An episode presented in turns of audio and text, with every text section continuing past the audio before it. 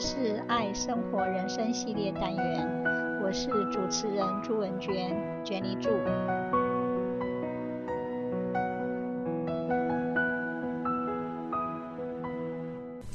The Power of Light. Frances Banks died, and she had lived fully aware of what she was experiencing and where she hoped to go. She was an Anglican nun for 25 years and for much of that time the principal of the Teachers Training College in Grahamstown, South Africa. She was the author of many psychological books. Her last book was Frontiers of Revelation, an account of research into psychic and mystical phenomena. Her friend Helen Greaves was by her side as she finally lapsed into unconsciousness. Then, one evening, some three weeks after Frances' death, Helen sensed her presence. This extraordinary encounter marks the beginning of contact between them from both sides, between life as we know it and life on the other side. Testimony of light is based on these communications that Helen received telepathically from Frances. The writings have been authenticated by those who knew them both and who were familiar with their individual writing styles. Moving and inspiring, this classic book is a testament to the enduring power of their friendship and offers an important message to us that the death of the body is but a gentle passing into a much freer and fuller life. Helen Greaves lived in the United Kingdom and was the author of several books of metaphysics, including The Challenging Light, The Dissolving Veil, and The Wheel of Eternity. Testimony of Light has remained in print since it was first published in 1969, and it has touched many people. Testimony of Light by Helen Greaves consists of many communicated scripts expressing the perspective of Frances Banks in the ascended dimension of life. After the memorial service for Frances, Helen experienced a euphoric Sunday evening that she expressed as being an occasion when she was not only in touch with my own immortal soul, but also with the soul of Frances Banks. Among these scripts are descriptions of people encountered by Frances while she was becoming acquainted with the nature of the new plane of existence. There were new acquaintances, including Mother Florence and Father Joseph. Among the new contacts was Mr. M, a scientist that his research indicated a certain X factor which was beyond man's conception, the perfect creation factor, a supreme mind. Dr. X was a surgeon who became aware of an inner, all knowing, all perfect Him to perform miracles of surgery through his brain and hands. There was a Nazi leader, not Hitler, who committed suicide after the downfall of Germany. He was conscious of his terrible cruelty and filled with remorse. There was an encounter with Pierre Curie I was able to have a word or two with Pierre Curie, even though on Earth he was a Frenchman. Language affords no difficulty over here.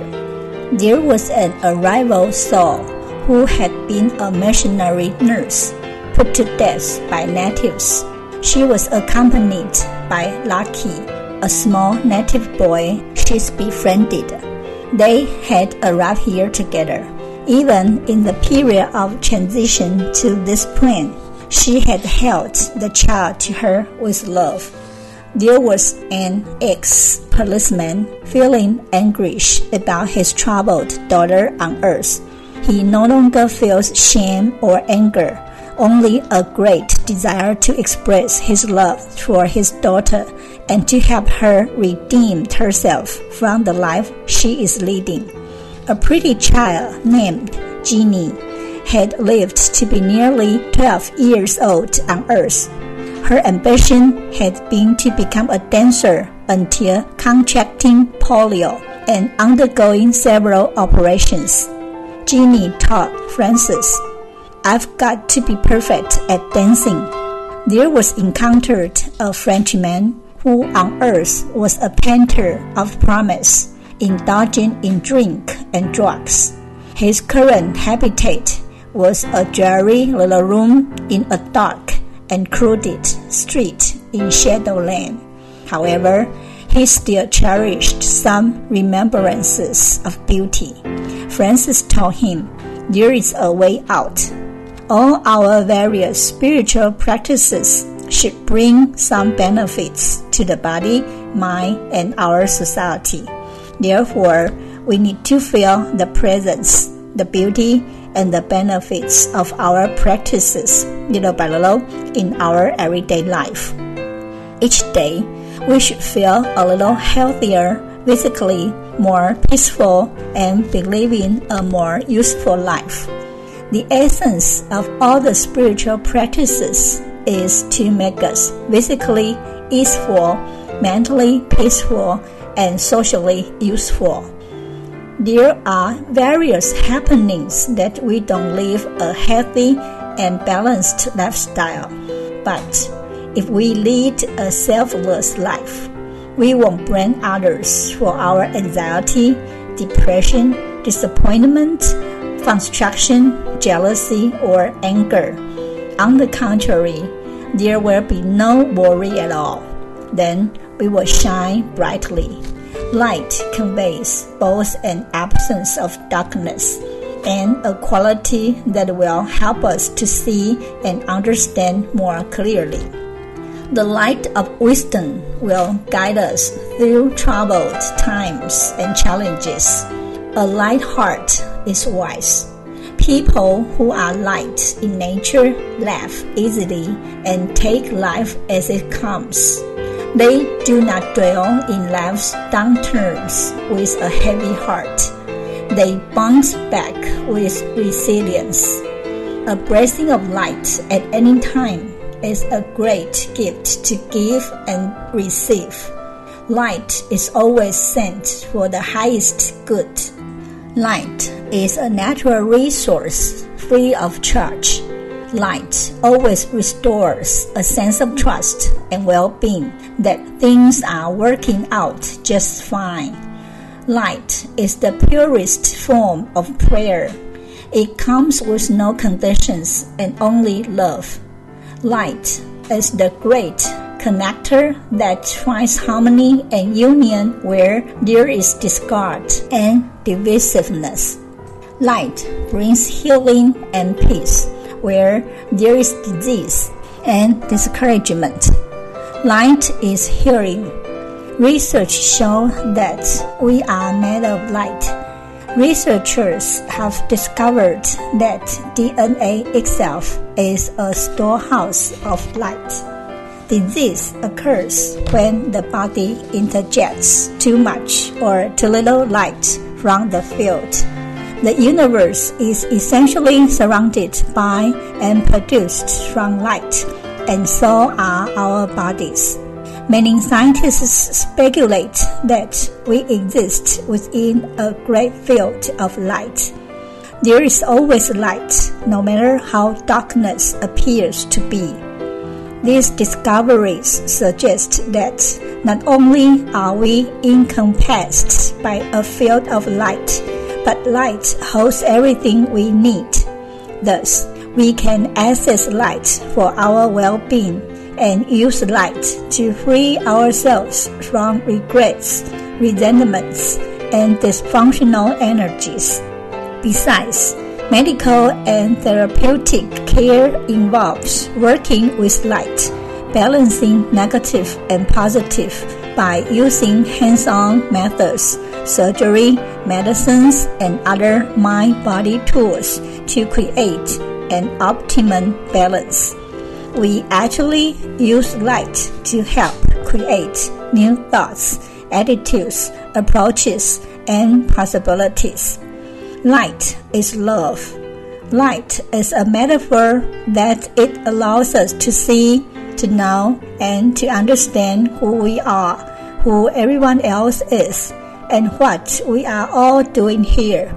We are here to understand what each thing is, to understand the relationships between different things and different living beings, to understand the relationships between the seemingly different but integrated worlds of the body, the mind, and the spirit that define us. In the darkness, we stumble upon things. When there is light, we don't stumble because we can see the lay of the land and the positioning of everything with respect to everything else and the manner in which all things are laid out in our lives. The presence of light in our life, mind, and consciousness enables us to pick out a path for ourselves, a path that leads us to the destinations that we seek, or where our hopes lie, there we go ultimately. Light feels good because it allows us to see well enough to gain knowledge of our understandings and our situations in these surroundings. In the world of the mind, light gives us insight and understanding. In the world of consciousness, light is a metaphor for love. Love feels good because love makes it possible for things to come into existence and also to continue to exist and be held together. Light serves as a symbol and a metaphor for insight, intuition, understanding, and love. In the Bible, Christ has said, The light of the body is the eye. If therefore thine eye be single, thy whole body shall be full of light. This signifies that we shall only gain light that we need to see to understand and to love everything and everybody unconditionally and without judgment.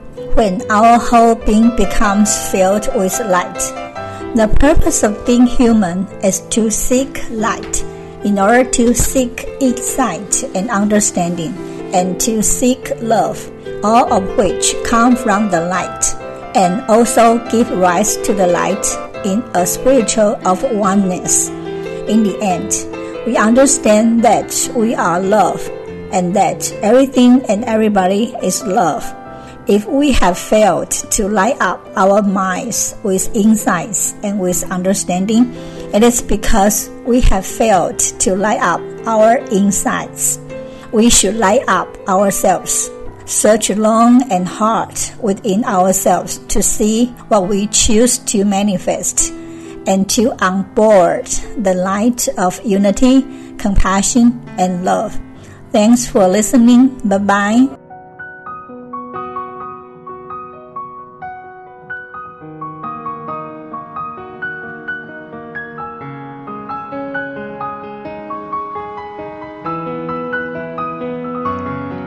这是爱生活人生系列单元，我是主持人朱文娟，Jenny 祝，希望你会喜欢这次的节目，我们下次见，拜拜。